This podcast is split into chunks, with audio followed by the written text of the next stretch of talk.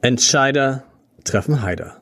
Wie erfolgreiche Menschen geworden sind, was sie geworden sind. Der Podcast.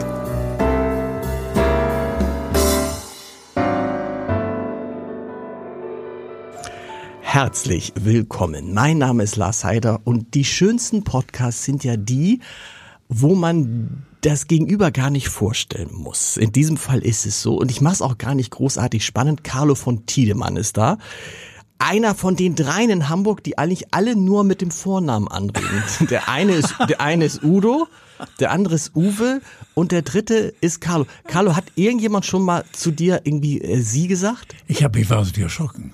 Ja, ja das, also mit Herr von Tiedemann und Sie ist für mich also ein mittleres Erdrasen.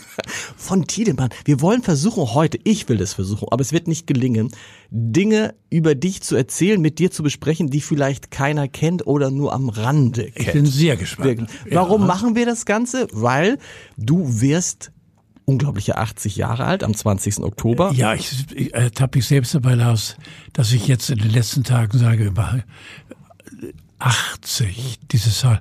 Ich werde 80. Das ist ja dieses endlose 80. Und das ist für mich irgendwie, äh, ich hatte erst, ich also nie Angst davor. Mhm. Weil damit bin ich, glaube ich, doch zu sehr Realist, obwohl ich ein großer Träumer bin, aber beides geht ja auch. Und äh, äh, aber diese 80, die imponieren mir jetzt doch schon, weil gerade ich sie geschafft habe.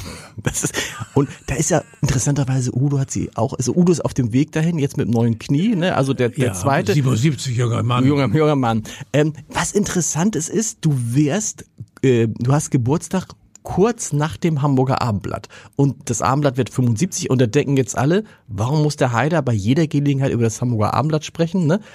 Die Wahrheit ist, wenn wir, wir haben einfach nicht aufgepasst. Du hast deine journalistische Karriere beim Abendblatt nahezu beim Abendblatt begonnen. Du hast eine, ein Volontariat in Cuxhaven gemacht. Ja. Aber du warst vier Jahre beim Hamburger Abendblatt. Erzähl mal von dieser, das war die Zeit, wann war das?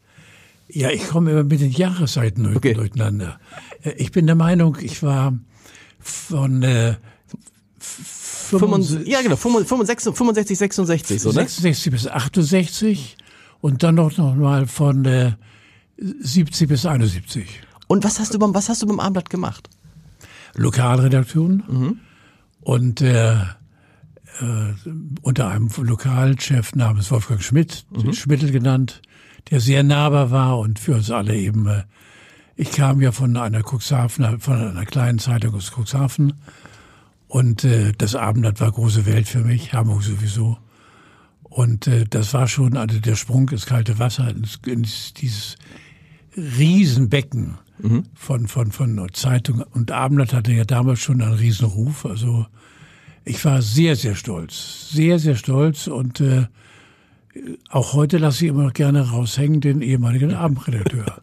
Und dann hast du, anders als ich, auch noch Axel Springer kennengelernt. Ich habe ihn aber nur einmal aus der Sichtweite. Okay. Ha Hallo. Also leider nie mit Hand geben, sondern aber er hat das zurück, zurückgewunken. Bloß hinter mir stand einer, den hatte gemeint. Also, aber ist er nicht, ist er nicht in die Redaktion gekommen ab und an mal? Ich habe ihn nicht erlebt. Okay. Nein, nein, nein, nein, nein. Was, worüber hast du da? Ich habe ich hab versucht zu finden Texte, die du damals geschrieben hast. Es ist, ich muss es sagen, mir nicht geglückt, was anscheinend mit der Archivierung vor 1971 zusammenhängt. Du Baum in der Brücke. Bitte. Worüber hast, weißt du noch, worüber du geschrieben hast? Nee. Äh, ich war äh, teilweise Gerichtsreporter okay. bei euch, dann sehr viel Polizeireporter zusammen mit äh, äh, Peter Leibing. Ah, das muss man erzählen, den berühmten Peter Leibing, Fotograf. Jetzt werden alle sagen, wer ist Peter Leibing? Aber alle kennen dieses Bild des Soldaten, der über die, über die noch nicht fertiggestellte Absperrung in springt. Berlin springt. Ja. ein ikonisches Bild. Und das hat der berühmte, Gott hab ihn selig, Peter Leibing gemacht. Genau. Und mit dem Pe warst du unterwegs? Peter schrieb Texte auch, war okay. also auch gleichzeitig schreibender Reporter. Und äh, ja, im Übrigen sonst äh, das, was wir, glaube ich, damals wie heute nur das Grüne nennen, also irgendwelche Meldungen, die man ein bisschen auf, aufhübschen konnte. Ich hatte einen, einen sehr guten Draht zu Wolfgang Schmidt, dem Lokalchef, der mir auch eine Menge zutraute. Hoffentlich habe ich ihn nie furchtbar enttäuscht. Aber äh, Enttäuschung gehört dazu. Aber dann hat man, hat, hat man aus Abendblatt sich damals einen Fehler gemacht und hat dich nämlich geschickt, eine Reportage zu machen oder eine Geschichte zu machen über was beim NDR. Ja, das ja. war der, der Kasus aus meinem ja. ganzen Leben. Es gab eine Produktion, ich bin mir nicht mehr ganz sicher, Lars, äh, entweder mit Götz George, ob der damals schon so groß war, mhm. ich rede jetzt von 1971. Genau. Und äh, mit einem großen Star, also ich glaube Gerd Fröbe oder irgendwie so einer, spielte dann mit im Studio Hamburg, Jenfeld. Und ich wurde hingeschickt und war von dieser Atmosphäre dieses Riesenstudios, von den Lampen und den Kameras und den, den, Beleuchtern und, und äh, diesem Gewusel und weit über 100 Leute. Und jeder wusste genau, was los war. Und äh, auf einem kleinen erhöhten Sitz, einem kleinen Thron, saß der Mann aller Männer, nämlich der Regisseur, und bölkte alle an, das war herrlich. Und da habe ich gesagt, jetzt in Kurzform, wenn du mit Reden Geld verdienen kannst, aber ich schreibe mir hier den Arsch wund, mhm. es macht ungeheuer Spaß. Ich wollte immer schon zur zu Journalie, aber ich glaube, ich wechsle. Und bin mit einem ganz komischen Gefühl zurückgefahren in die Redaktion und habe sofort Wolfgang Schmidt informiert, habe gesagt, lieber Wolfgang, wir waren bei du. Äh, ich, ich möchte kündigen, ich gehe zum NDR. Wie, stopp. Du bist, du kommst von dem, von der Reportage, von dem Besuch beim NDR wieder und kündigst sofort in dem. Es war innerhalb von zwölf Stunden. Es war für mich also nicht, nicht die berühmte Nacht zum über, über, Überdenken, Überschlafen, sondern ich wusste genau, ich gehöre in dieses Wahnsinnsgeschäft. Aber du hattest ja immer, das war riskant. Was haben damals Freunde, Eltern, Bekannte gesagt? Also ich hätte meinem Sohn Bist oder so genau. Du kannst ja nicht einfach kündigen. Hast doch dann du, super Job beim Hamburger Abendblatt, ja. erste Adresse, genau. Erste Adresse und festes Gehalt. Die habe ich gesagt. Also äh, die, die freie Mitarbeitertätigkeit beim NDR war lange nicht so, wie das Abendblatt es äh, zahlen konnte. Aber man merkte, wo meinen unbedingten Willen. Ich musste, ich musste dahin und äh, es ging auch so. Aber ganz kurz, du hast ja, du hast ja, kein, du hast ja keinen Job gehabt. Also du kündigst und beim NDR wussten die ja nicht, dass jetzt Carlo von Tiedemann. Nein, es war, es war schon so, dass äh, äh ich mich vor, also so war, war es mit den zwölf Stunden ein bisschen, bisschen hm. übertrieben. Ich habe dann sofort ein äh, bei Rücking, wenn ich das richtig erinnere, so lange her, Kinder nochmal, 60 Jahre, bei einem ähm, äh, Kollegen beim NDR angerufen, hm. habe gefragt, nehmt ihr Leute? Und äh, ich musste es genau wissen, weil ich habe die, die unbedingte Gier zu mhm. euch zu stoßen und äh, der hat gesagt, ich frage nach und da wurde der Hermann Rockmann mir ins Telefon gegeben, der große Starreporter Rocky. Mhm. Und der sagte, wir können gute Leute gebrauchen. Warum wollen Sie zu uns? Und habe ich gesagt, weil ich muss. Aber hast du, aber hast du damals auch schon gesagt, war dir damals klar, ich möchte vors Mikrofon, Schrägstrich, ich möchte vor die Kamera? Weil du ja, wolltest ja nicht weiter, du hättest ja auch als Reporter da arbeiten können. Ja, ja. nee, beides. Mhm. Ich wusste, ich kann reden, ich wusste, ich habe kein Lampenfieber, Fernsehen war weit weg, aber Radio, Radio hatte mich fasziniert. Und genau wie wir jetzt hier sitzen mit Kopfhörern und Mikrofon, habe ich mich gesehen. Und das Ganze war, wie gesagt, äh, eigentlich gar nicht abgesegnet. Es war ein Sprung ins eiskalte Wasser, aber es hat geklappt. Aber das muss man sagen, das war damals wahrscheinlich noch einfacher als heute. Ne? Da ruft oh, man einfach. Ja. Oder, und du bist ja, bist du eigentlich immer freier Mitarbeiter gewesen? Nein, ich war, die Frage ist geil. Stimmt. Ich bin jetzt 52 Jahre beim NDR und war in diesen 52 Jahren wenn überhaupt, drei Jahre festangestellt. Okay, aber was waren das für drei Jahre? Ich, ich konnte damit nicht umgehen, mhm. mit, mit Stechuhr, äh, mit morgens um neun erscheinen und um 17 Uhr den Laden verlassen. Das war also äh, etwas äh, übersprungen, äh, war das so das Prozedere, Anwesenheitspflicht mhm. und wer vorher geht, muss triftige Gründe nennen. Und da habe ich mich so gebeutelt gefühlt. Ich brauchte immer die Freiheit nach allen Seiten. Und äh, Deswegen habe ich diese irrsinnig kurze Zeit freier Mitarbeiter eben oder festangestellter Mitarbeiter habe ich für drei Jahre genossen und dann war ich heilfroh, als ich aus diesem Korsett wieder raus war. Trotzdem 52 Jahre beim NDR. Du musst noch mal trotzdem jetzt erzählen, was war das erste, der erste Auftrag, das erste Mal vor dem Mikro beim NDR? Wie schnell ich ging das, nachdem du vom, vom Abend, weißt du das noch? Ich weiß es noch für heute. Okay. Ich kam an einem, also als wäre es gestern gewesen. Gott, wirklich. Ich kam äh, an einem äh, Freitag an, ich weiß das Datum nicht mehr, es war im Dezember, mhm. äh, Dezember 71. Und äh, wir hatten kolossalen Schneefall in Hamburg, Norddeutschland war zugeschneit und der berühmte Rocky Hermann Rockmann, eine Legende aller Reporter, die auch später, er war unser Ausbilder, wenn du mhm. so willst. Ein sehr gestrenger, aber hervorragender Journalist und äh, mit einer tollen Stimme, sagte, machen Sie mir doch mal einen ähm, Überschlag dessen, was passiert ist, mit Schnee und Behinderung auf den Straßen und Flugzeugverkehr etc. pp., aber nicht länger als 2,30. Mhm. Wie habe ich gesagt? Zwei, zweieinhalb Minuten, sagt er. Ich sage, ah, 2,30. Mhm. Habe ich verstanden, 2,30. Und dann kam ich in den Kurier am Mittag, damals das Schlag, äh, Flaggschiff. NDR 2, ne? Bei NDR 2, mhm. ja. Das war ja damals alles nur NDR 2. Und äh, habe dann diesen zusammen, äh, erstmal habe ich alle Leute angerufen, die ich kannte. Alle, alle auch, die ich schon lange nicht mehr kannte. Habe gesagt, du musst NDR 2 hören. Du hörst mich im Radio. Fünf nach zwölf. Du musst mich hören. Du bist nicht im Radio. Ich sage, ich bin immer, du bist nicht im Radio. Und ich bin im Radio. Und äh, du da im Radio. Und äh, dann habe ich diesen Bericht, der eigentlich 2,30 war, in 1,40 runtergeknüppelt. Ohne Punkt und Komma. Ich wollte nur schnell fertig werden. Und ich wusste noch, Lars, während ich mein, mein Samon dort abließ und Hermann Rockmann mir gegenüber saß, wurde mein Kinn immer länger und länger. Und ich wusste gar nicht mehr, wo das Manuskript ist und wagte aber nicht, den Kopf nach unten zu bewegen und muss eine unfassbare Figur abgegeben mhm. haben. Und zum Schluss sagte Rocky nur, das war die Premiere eines äh, jungen Mitarbeiters, Karl Ferdinand von Tiedemann. Mich hat das, was Sie eben gesagt haben, ein bisschen an eine Heeresberichterstattung erinnert. das, das, das, hat er, das hat er on air gesagt. On air gesagt, ja genau. das musst du uns sagen, wie, sagen, wie Karl. Dein Name ist ja gar nicht Karl und du hast einen wunderschönen, ich kriege die ganzen Vornamen nicht zusammen, nee, aber du. Ja, also richtig ist es, Carlo kam durch meine Zeit in Argentinien, kommen wir vielleicht später Kommen wir dazu, genau. Und äh, richtig heiße ich Karl Ferdinand, Hans-Joachim, Franz Friedrich von Tiedemann.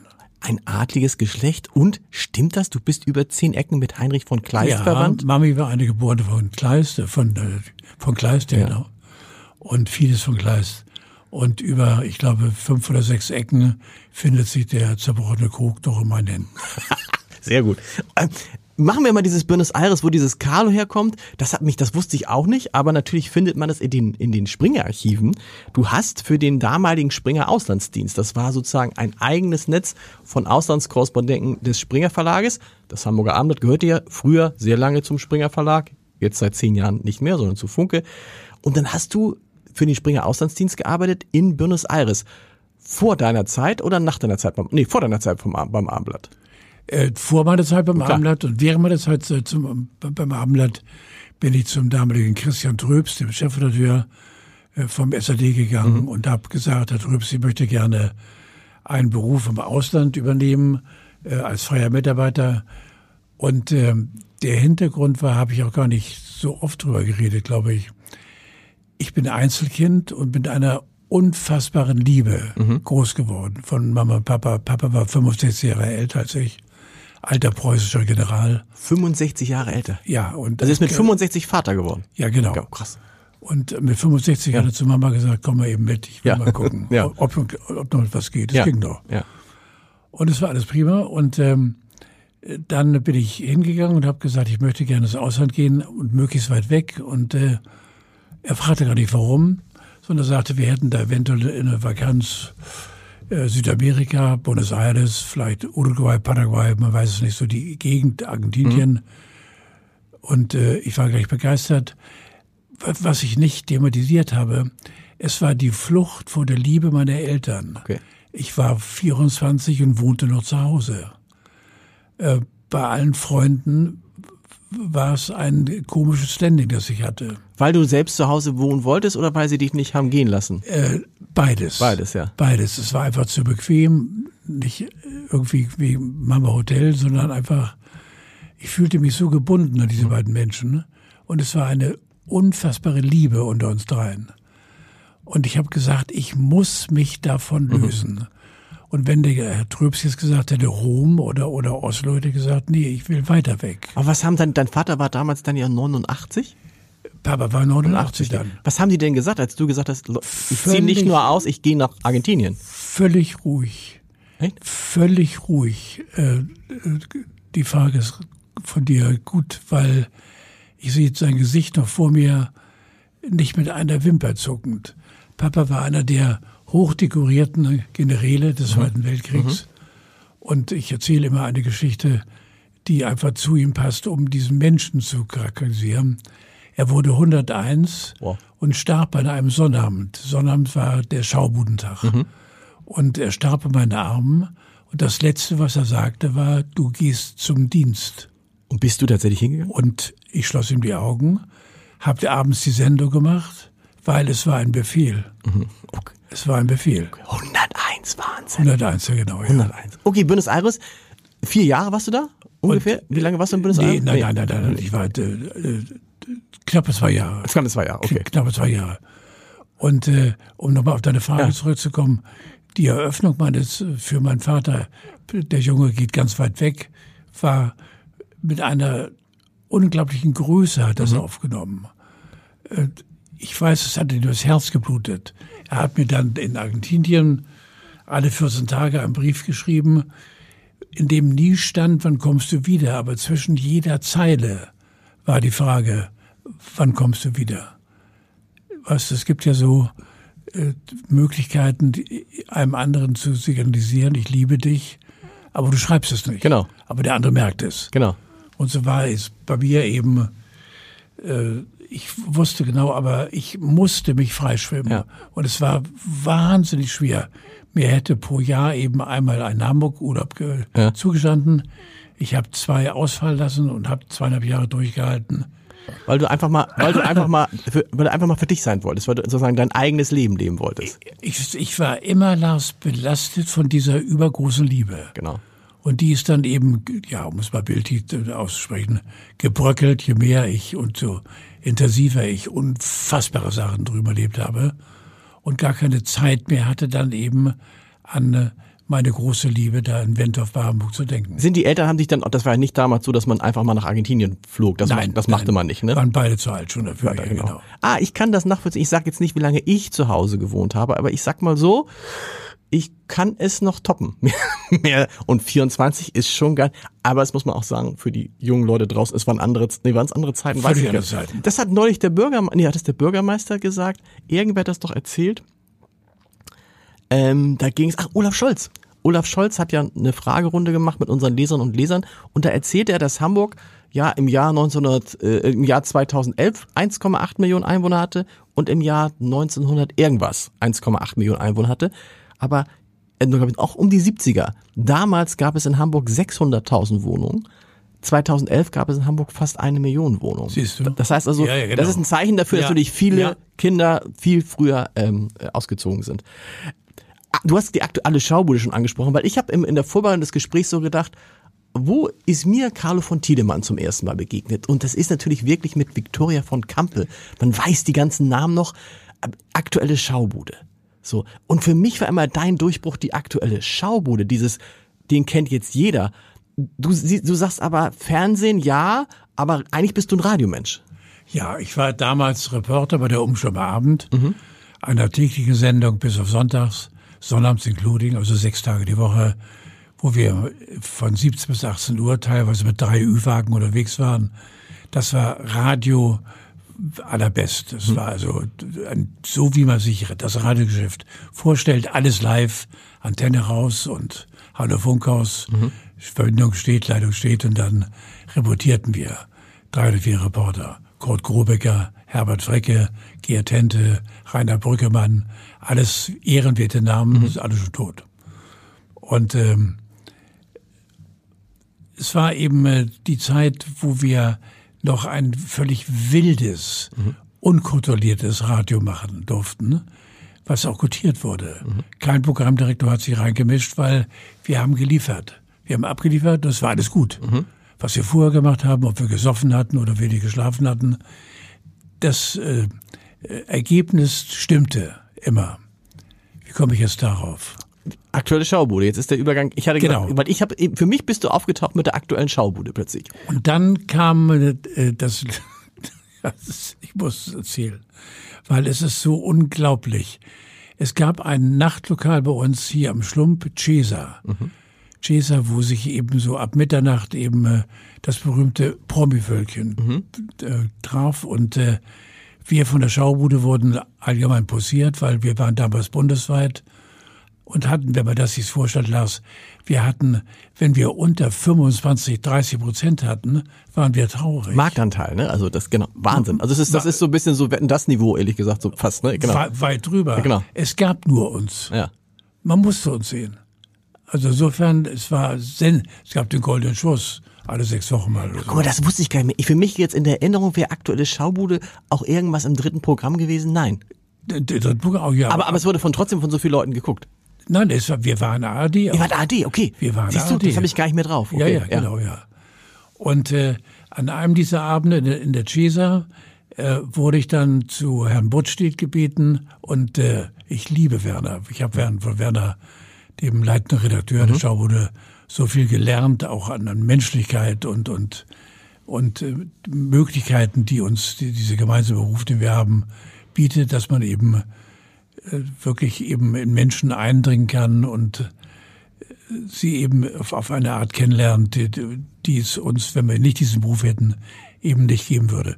Ich saß um zwei Uhr morgens mit ihm unter einem Tisch in der Cesa und neben ihm war ein Bierdeckel und er sagte, Herr von Tiedemann, ich mache Ihnen ein Angebot und ich war schon jetzt das Gut und Böse. Ich sagte, sehr gerne, Herr Butschütz. Ich höre, was da kommt. Und schon etwas verwaschen. Ja, sagt er, ich würde gerne, dass Sie der neue Moderator der Schaubude werden. Und ich, wo soll ich unterschreiben? und dann unterschrieb ich einfach am Bierdeckel. Und äh, sechs oder acht Wochen später gab es dann die offizielle Anfrage der Redaktion eben äh, über die Programmdirektion, ob es möglich wäre, den Tiedemann eben abzustellen wegen zwei Tage die Woche Vorbereitung. Äh, Ich würde eben dann nur von Montag bis Donnerstag Reporter sein im Radio und Freitag, Sonntag der Schaubude gehören. Und so kam es auch. Und aus diesem Bierdeckel-Treff wurden dann 20 Jahre insgesamt. Wahnsinn. Und das war so, hast du, hast du kurz gezögert, weil du so sagtest, ich bin Radio. Überhaupt nicht. Ne, gar nicht. Ja, okay, weil überhaupt nicht. Ich war damals schon infiziert durch, durchs, äh, du- durchs äh, ständige Schaubuden gucken. Mhm. Und Schaubude fand ja jeden Tag statt in Schlagzeilen und, und in den, den, den Promi-Ecken der Zeitungen und, und äh, Bild, Mopo, Abendblatt. Wir waren alle, oder die Schaubude war eben ein Muss. Wir haben ja auch die ganz Großen geholt. Mhm. Und äh, ich hatte immer so die, die, die, die Idee, eigentlich gehöre ich da rein. Ohne Eitelkeit Ja. äh, eigentlich gehöre ich, das, eigentlich ist es mein Ding da. Und dann gab es gesagt die Anfrage, ja, gesagt, das ist es, das mache ich gerne. Man muss nochmal für die, die das nicht kennen, ne, ich, ich, ich habe es gelernt von Michael Stich, der auch in diesem Podcast war und wir gingen mit Michael Stich durch die Redaktion und wir trafen eine Frau, die war Anfang 40 und wir trafen eine Frau, die war Anfang 20. Und die 40-Jährige drehte sich zu der 20-Jährigen und sagte, guck mal, das war Michael Stich. Und die 20-Jährige sagte, wer? Ja. Ne, also das ist ein bisschen dieses, Beschreib mal aus deiner Sicht aktuelle Schaubude. Was war das Prinzip der aktuellen Schaubude? Du hast es moderiert mit, hast du es eigentlich die ganze Zeit mit Victoria von? Nein, nein, nein, ich hatte ja ganz viele Partnerinnen. Okay. Ich habe angefangen mit Alida Gundlach. Stimmt. Mit Alida, die aufhören musste. Und das ist Mhm. jetzt wirklich also 60 Jahre her, weil die Kirche, die Kirche dem NDR die Hölle heiß machte. Immer gut, wenn die Kirche die Hölle Mhm. heiß macht. Weil sie war noch verheiratet, hatte eine ganz starke Liaison, aber mit äh, Les Humphreys. Mhm. Und die Kirche mo- motivierte, wie lange müssen wir die Ehebrecherin noch auf dem Schirm ertragen. Oh, das wusste ich. So dass der Intendant nach irgendwann Wochen, zehn Rings, gesagt hat, sie muss weg. Und wir alle haben geheult wie Schlosshund, weil wir waren ein tolles Team, Alida und ich. Beide frech und, und äh, beide ohne Lampenfieber und rein. Und nun hatten wir auch diesen, diesen Ring, der uns schützte, nach außen hin. Die Presse war uns wohlgesonnen, also es war alles toll. Und äh, danach kam dann Helga Gitong aus Luxemburg, die äh, nach einem Jahr hinschmiss, weil ihr Sohn, damals acht oder neun, auch eine rührende Geschichte, sagte, Mami, du bist so oft weg, ich oh. will nicht, dass du jedes Wochenende wegfliegst. Und da hat sie wegen ihres Sohnes dann den, sie war sehr beliebt, mhm. auch fand in der Öffentlichkeit eben sehr, sehr honore statt, ähm, ist sie dann eben äh, zurückgegangen nach Luxemburg. Und dann kam Vicky von Campe, okay. diese sechs Jahre, die völlig verrückt waren. Campus nur noch genannt. Campus war eine, eine, eine, eine Frau, eine, die war ja alles Dame und, und, und äh, Verrückte und Kollegin und, und, und Geheimnisträgerin und, und äh, Vicky war alles. Und ihr habt damals so eine, das war so eine Mischung, ihr habt Prominente eingeladen, es gab Musik, ihr habt, ihr habt an Bars, an Theken gestanden, habt euch mit denen unterhalten, so, so, so, so, so, eine, so, eine, so, eine, so eine sehr lockere Talkshow, kann man sagen, ne? Ja, die, die Vorläufe, eigentlich war die Schaubude, stimmt. Ja. Die, Vor, die Vorläufe, die, die Schaubude war die offizielle Vorläuferin aller Talkshows. Warum habt ihr sie da, warum ist sie damals eingestellt worden? Äh, die Sehbeteiligung ging runter. Wahrscheinlich der eigentliche Grund war, es wurde zu sehr getalkt. Mhm. Und es wurde auch politisch getalkt. Und äh, das hatte mit Unterhaltung nichts mehr zu tun. Genau. Wobei ihr wart ja gerade, auch du warst ja bekannt dafür, so, so aus, so eine, aus so einer Mischung von schönem Talk und schönem Blödsinn. Kann man das so, so sagen? So. Ja, genau, ja. ja. Immer der Bekloppte. und äh, habe ich auch gerne gemacht, weil ich musste mich nicht verstellen. Einfach, ich bin so, so, so eine Frohnatur. Mhm. Wenn ich morgens aufwache, bei uns im Haus, schreie ich morgens um sechs, seid ihr schon wach? Und dann, bitte Papa, lasst uns schlafen. Ja, ich wollte nur mal fragen. Ähm, äh, nein, mit Vicky war es eben, äh, ja, die, die Frage war, Lars, warum ist die Schaubude zu Ende gegangen? Ja. Es war eine Übersättigung zum Schluss. Und man hat immer weniger Musik gehabt. Man hat immer weniger kleine Demonstrationen im Studio gemacht. Mhm bisschen Mode und bisschen Schnickschnack hier und Schnickschnack da. Und äh, das hat letztendlich dann äh, den Sehgewohnheiten das Genick gebrochen. Die, die Übersättigung hat sich, was äh, dich anbelangt, nicht eingestellt. Du hast immer weiter und weiter und weiter gemacht. Hast du niemand drüber nachgedacht, irgendwie, Leute, irgendwie, äh, ich, jetzt bist du bald 80, so irgendwie ist doch was, war, mache andere nicht so Rente? Nee. Also gibt's dann gerade nicht was irgendwie? Nein, ich habe so ein unfassbare Freude an dem, was ich mache. Ja. Und äh, es ist wirklich wahr, ich darf es so sagen, wie es ist. Ich freue mir den Arsch ab, morgens, wenn ich von Quickborn, der Weltstadt Quickborn, reinfahre in die Metropole Hamburg. Dann freue ich mich. Ich freue mich auf meinen Dienst und äh, ich freue mich, dass ich einfach das tun darf.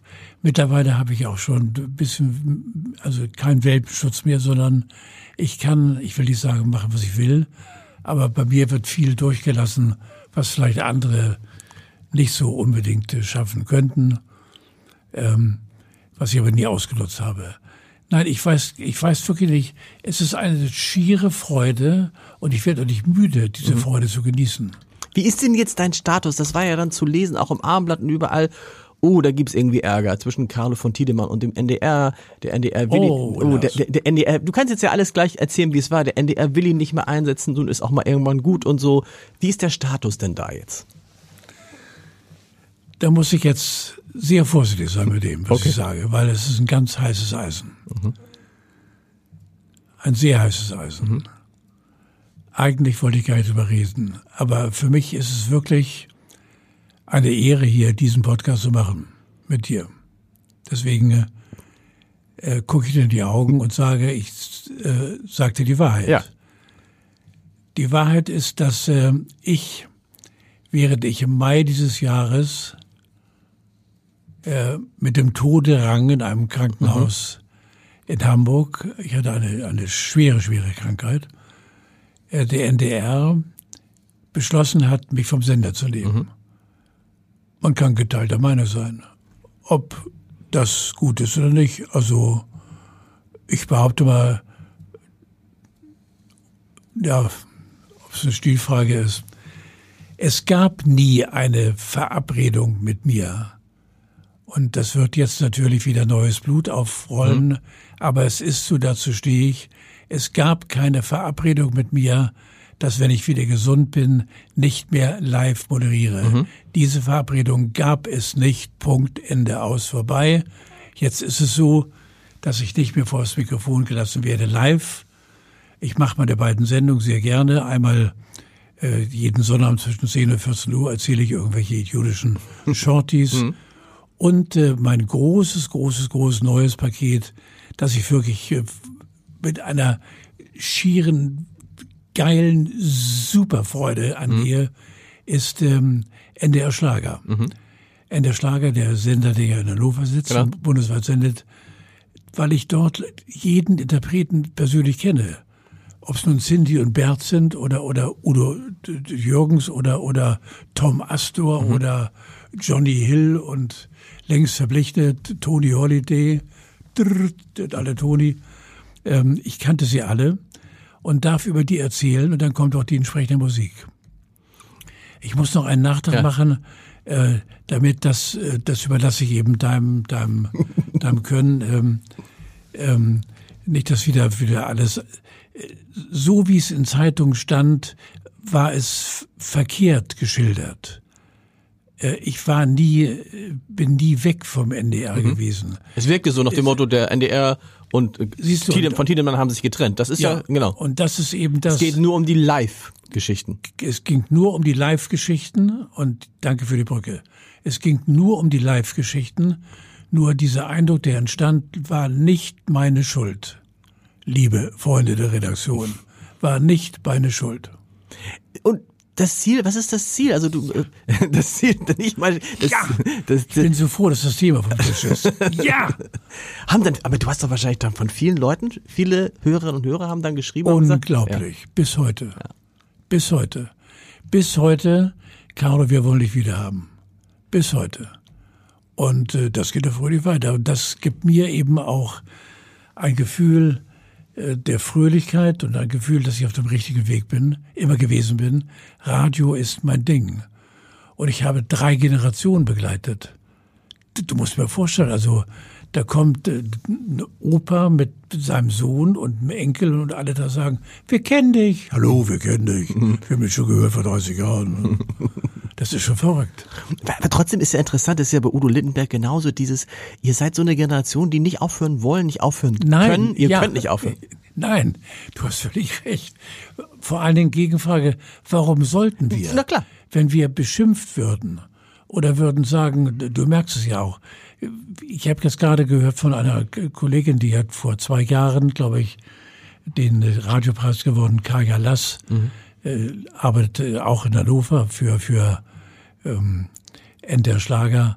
Und äh, ich war jetzt letzte Woche in Hannover zu einer kurzen Reportage dort für die Bild mhm. und äh, und habe eben dort auch mit dem dicken Werner, Werner Michael Thürnau mhm. drei Stunden Live-Musik gemacht, Live-Radio gemacht. Und die hatte Instagram und ein Bild reingestellt und hat gesagt, sie hat unter den tausenden Follower nicht einen gehabt, der gesagt hat, die mache ich nicht. Mhm. Und das ist doch, Mensch, das ist doch so ein tolles Gefühl.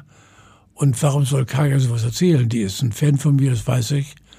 Aber die würde mir auch sagen, wir sind aber gerade mit dem blauen Auge davon gekommen. Die hat gesagt, das hat sie noch nie erlebt, sowas. Und deswegen auch die Frage, warum soll ich aufhören? Mhm. A, weil es mir so ein, ich würde aufhören, dafür bin ich zu sensibel und auch zu gebrechlich, gebe ich zu. Wenn ein Shitstorm mich wegfegen mhm. würde, da würde ich aufhören. Mhm. Das würde ich nicht, wie der Hamburg sagt, abkönnen. Sag mal, und in diesen 52 Jahren NDR, da gab es doch bestimmt den ein oder anderen anderen Sender. Es sind ja ein paar mehr Sender in dieser Zeit entstanden, ja, ne? Ja. Der gesagt hat, Herr von Tiedemann. Wie sieht's denn aus? Wollen Sie denn immer hier in der alten Behörde bleiben oder wollen Sie mal richtig Geld verdienen? und Marie oder gab's die Angebote? Nicht? Nein, es gab beim Fernsehen das Angebot. Ich habe ja dann äh, fast ein Jahr gemacht oder eineinhalb Jahre schon Come Carlo mhm. im ZDF, die mhm. große Fernsehsendung. Äh, bin aber zurückgekommen, weil es dort einen Unterhaltungschef gab, der einen legendären Satz gesagt, Satz gesagt hat, wir konnten uns von Anfang an nicht leiden. Äh, derjenige, der, der mich geholt hatte, Peter Gerlach, starb später mhm. und ich musste mit seinem Nachfolger, Name tut nichts zur Sache, äh, leben und der hat mir von Anfang an das Gefühl vermittelt, ich habe zwölf Sendungen gemacht dort, wir kommen nicht miteinander klar. Und bei der letzten Sendung war es so, dass er mir sagt, er kam in die Maske. Wir waren in der Eilenriedehalle in Hannover mhm. und äh, er kam zu mir in die Maske und sagte, ihr alle seid doch nur Marionetten auf dem Jahrmarkt der Eitelkeit. Und da habe ich gesagt, Wolfgang, der Satz ist so geil, den musst du nur mal sagen. Mhm. Den habe ich gar nicht verstanden. Ihr müsst das tun, was wir wollten von euch, denn ihr alle seid nur Marionetten auf dem Jahrmarkt der Eitelkeit. Gut, habe ich gesagt, ich kündige, Alter. Nach der Sendung gehe ich zur Bildzeitung und rufe Peter Bartels an. Mhm. Ich kündige, mhm. was ich getan habe. Und war weg. Ich muss gerade lachen. Ich kündige Alter. Du, das stimmt. Du bist, glaube ich, der Erste, der Alter gesagt hat. Ja. Auch im, im, im Radio. Und heute sagen es alle, oder? Das ja. ist so ein bisschen. Ich muss also, mich so vorsehen bei dir. Alter, Lars. Ja, nee, nee, nee, aber das ist ja, das ist ja lustig, weil sozusagen irgendwie, wenn, man, wenn du das jetzt sagen würde, wenn du das jetzt sagst, würden junge Leute sagen, oh, ist anbiedernd. Aber nein, nein du hast es irgendwie seit, seit 50 ich, Jahren sagst du Alter. Ja, Alter. Also vor all diesen anderen Menschen, die das sagen. Okay. Im Prinzip äh, bin ich immer deswegen, aber dafür habe ich bei dir zu viel Respekt wahrscheinlich. Und äh, aber sonst bist du alter für mich. Das ist, Logisch. sag mal, aber nochmal NDR. Was ist das Besondere, dass du so, dass diese Verbindung so lange mit dem NDR hält? Ich meine 52 Jahre. Ich glaube im Schnitt hält eine Ehe in Deutschland. Nun wollen wir nicht über Ehen sprechen, aber hält im Schnitt 15 Jahre. Das heißt, es ist schon das mehr als das Dreifache. Bist du diesem NDR treu geblieben? Warum? Ich hatte nie äh, das Gefühl, äh, mich streiten zu müssen. Ich hatte nie das Gefühl, vielleicht in eine Fußangel zu latschen, die mir irgendeiner gelegt mhm. hat. Ich hatte nie das Gefühl, dass hinterfotzig mit mir umgegangen wurde. Ähm, komisch, ich hatte eigentlich immer nur Glück. Ich habe nie, was ganz Wichtiges, nie Klinken putzen mhm. müssen. Mhm. Das war alles eben das heißt, die sind immer, die sind immer auf dich zugekommen, haben gesagt, Carlo, willst du das ja, machen, willst, willst du dieses machen? Genau. Und ich habe auch mal abgelehnt, habe gesagt, nee, das war, nee, weiß nicht, das passt nicht so zu mir. So, es war mir auch keiner böse deshalb. Also es waren 52 Jahre oder sind 52 Jahre, die ich wirklich voller Fröhlichkeit und Freudigkeit da mhm. rumsitze und den Leuten auf der Tasche liege. Was sagst du, Tasche liege ist ein gutes Stichwort. Was sagst du Leuten, die sagen, ja, ja, wer weiß, der muss wahrscheinlich noch arbeiten, weil der ja immer freier Mitarbeiter war und ja nicht anders als wir alle keine Rente bekommt. Keine staatliche Rente. Es sei, denn, ja. es sei denn, du hast eingezahlt worden, was ich gar nicht weiß. Das kannst du jetzt ja alles er erzählen. Ja, ich bekomme Rente. Okay. Ja. Prost. das heißt also, das Geld ist nichts mehr, was dich jetzt lockt mit 80. Doch. Ich, ich muss, ich muss noch arbeiten, weil auch in meinem Leben, darüber rede ich aber nicht und so, auch du hm. bist ja ein toller, auch äh, Nachfrager und, und äh, das musst du auch sein das kriegst du nicht raus aus mir, Lars. Nein, nein, nein, nein, nein, nein. Aber das ich darf dir nicht in die Augen gucken. Nein, tu's nicht. ich tue es nicht. Nein, ähm, ich hatte in meinem Leben einmal großes Pech mhm. und habe ganz, ganz, ganz, ganz, ganz viel Geld verloren. Mhm. Und äh, das kann ich eigentlich auf normalen Wege nicht wieder aufholen. Das war ein, eine Geschichte, die fünf Jahre her ist. Es wird nichts darüber, du wirst nichts mhm. erfahren von mir. Nur, dass es diesen, diesen Super-GAU gab und dass mein fast gesamtes Ersparnis und alles, was ich hatte, weg war. Mhm. Ich war damals schon äh, weit über 70 und musste bei Null wieder anfangen. Und da kannst du nur sagen, Mahlzeit, Alter, du bist ein tapferer Mensch. Also ich rede jetzt von mir. Mhm. Jawohl, ich bin tapfer. Habe ich von meinem Vater. Aufgeben geht nicht. Weitermachen. Ich muss arbeiten, mhm. weil ich muss äh, Geld verdienen. Mhm. Vor allen Dingen, das ist auch die Frage, die, die, die du zurechtgestellt hast, irgendwie, Warum sollen alle mit warum sollen alle mit sieben warum sollen alle mit noch nie darüber geredet. Warum, warum, warum sollen alle mit 67 aufhören zu arbeiten? Das ist ja auch eine das ist ja das auch die zweite auch Frage. Logisch. Es soll ja Menschen geben, irgendwie der Papst zum Beispiel arbeitet ja auch noch und Donald Trump arbeitet auch noch und ich glaube Olaf Scholz, wenn man ihn lässt, ist der auch noch mit 80 Kanzler. Ja. Wie, wie, wie feierst du deinen 80. Geburtstag? Also ich würde es wahrscheinlich irgendwo ich, auf dem Kiez wahrscheinlich, ne? So, so. Ich auf dem Kiez gefeiert und zwar in der Ritze. Tatsächlich. Im kleinen Kreis mit In 300, der Ritze? Ja, in der Ritze mit 300 Leuten. Wieso, was hast du mit der Ritze? Die Ritze? Die Ritze. Äh, Hintergrund ist, dass zwei Hamburger Kaufleute, äh, zwei ehrenwürdige Hamburger Kaufleute, mir diese Party geschenkt haben. Ah, okay. Wir haben gesagt, weißt du was, Carlo? Wir sind solche gnadenlosen Fans von dir. Ja. Wir schenken dir eine Party. Ich sagte, oh, so einen kleinen Partyraum mit. Nein, nein, nein, nein. Wir dachten da schon an was Größeres. Okay. Und es wurde daraus die Ritze. Und die Ritze wird nun am 20. zu einem Party-Tempel umgebaut. Vorbereitungen laufen. Ich weiß von nichts. Ich weiß nur, dass auf der Einladungsliste eben Leute wie unser Präsident Udo, mhm. Udo Lindenberg steht und, und Peter Maffay und Otto und äh, vielleicht wird das erst, vielleicht wird's der erste, vielleicht wird's der erste öffentliche Auftritt von Udo mit dem neuen Knie. Ja, man M weiß es nicht. Möglich ja. ist, ich habe ja schöne Bilder von ihm gesehen, es scheint ihm gut zu. Was hätte der Generalleutnant, dein Papa, gesagt, wenn er eingeladen werden würde zum 80. Geburtstag seines Sohns in der Ritze er war, Er war so konsilient mit allem, was seinem Sohn anging. Äh, was Papa nicht konnte, was ich meinen Kindern weitergegeben habe, ist Unrecht, mhm. Ungerechtigkeit. Äh, dann wurde er sehr, sehr ernst und räusperte sich. Wir müssen reden. Und das war auch der wenige, eines der wenigen Male, er hatte viele Kosenamen für mich, aber wenn er Karl Ferdinand sagte, dann nahm ich innerlich die stramme Haltung an, weil ich wusste, gibt eine Kopfwäsche. Wurde keine Kopfwäsche, weil dafür war er zu lieb, die Liebe zwischen uns beiden. Aber wenn zum Beispiel Menschen auf der Straße sitzen, die betteln, die mhm. ganz unten sitzen und, und eh die ganze Welt nur von unten sehen. Wir sind ja alle viel größer als mhm. die da unten. Und du machst irgendwelche Sprüche über die, dann wirst du mich anders erleben. Mhm. Weil ich habe äh, überhaupt kein Verständnis dafür, wenn Menschen, die nicht so sind wie wir selbst, toi toi toi gesund und äh, unser Einkommen haben, sondern das sind Menschen, die aus irgendwelchen Gründen, die wir nicht kennen, aus der Bahn geschleudert worden sind. Keiner wird Bettler von Geburt an. Und äh, nicht zuletzt deshalb sage ich voller Stolz, dass ich die Verdienstmedaille der Bundesrepublik Deutschland erhalten habe, dafür, dass ich mich eben für diese Menschen einsetze. Ich mhm. bin seit 15 Jahren äh, Schirmherr der TAS, der Tagesaufnahmestätte mhm. in Norderstedt, wo Menschen sind, Lars, die effektiv nichts haben. Die sind froh, dass sie den gestrigen Tag überlebt haben. Für die ist heute Kampf, heute ist heute und morgen ist mit sehr gemischten Gefühlen ich weiß nicht, was morgen passiert. Mhm. Viele von denen, die ich kenne, leben jetzt noch, solange die Temperaturen es erlauben, in Pappkartons oder in Zelten mhm. oder, oder wenige in U-Bahn-Schächten. Wenn es kälter wird, Gott sei Dank ist das Winternotprogramm, hört sich vernünftig an, was diese Stadt auflegen wird. Aber für mich hat immer, immer, immer der Mensch gezählt, dem es nicht gut geht. Das ist interessant. Ich habe ja vorher nochmal mit vielen Leuten gesprochen, die dich deutlich besser kennen als ich, dich, und habe gesagt, was ist der, was, wie würde dir auf den Punkt bringen, Karl von Tiedemann? Und die haben gesagt, er hält sich anders als andere, nicht für etwas Besseres, nur weil seine Stimme immer im Radio zu hören ist oder weil er lange im Fernsehen zu sehen war. Aber ist das, halten sich andere, also gibt es Menschen, hast du Menschen im Fernsehen, im Radio erlebt, die dachten, sie seien was Besseres, nur weil sie im Fernsehen sind? Oh ja. Ja. Ja. Die gibt es ja. Gab's die, aber gibt es die heute mehr als früher? Ich weiß nicht, ob es sie heute mehr gibt, aber es gibt sie. Es gibt Leute, die, die eben, äh, das Schönste wäre jetzt, wenn ich Namen nenne. Ne? Mhm, nee, nee. Jeder kann Nein, sich, jeder kann sich, genau.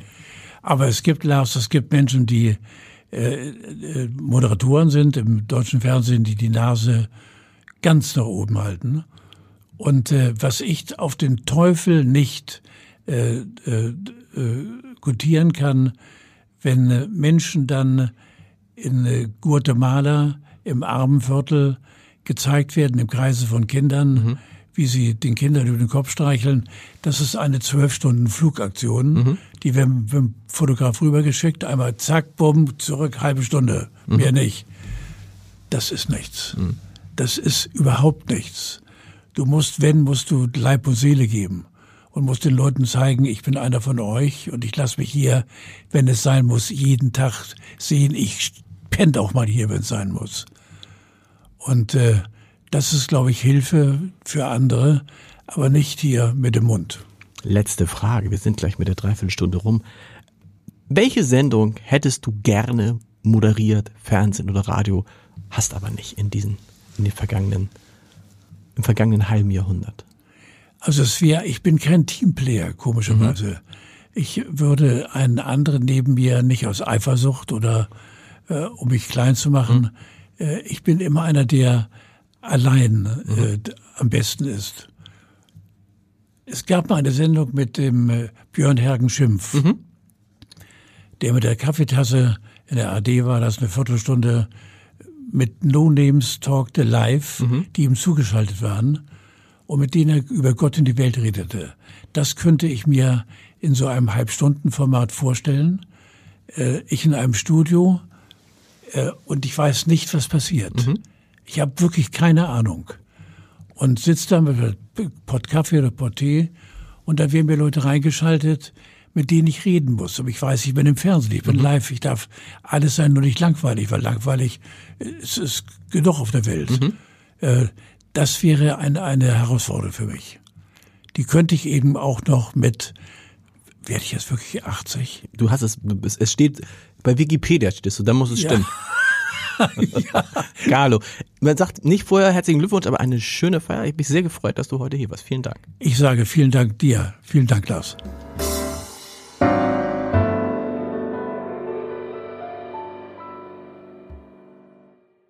Weitere Podcasts vom Hamburger Abendblatt finden Sie auf abendblatt.de slash podcast.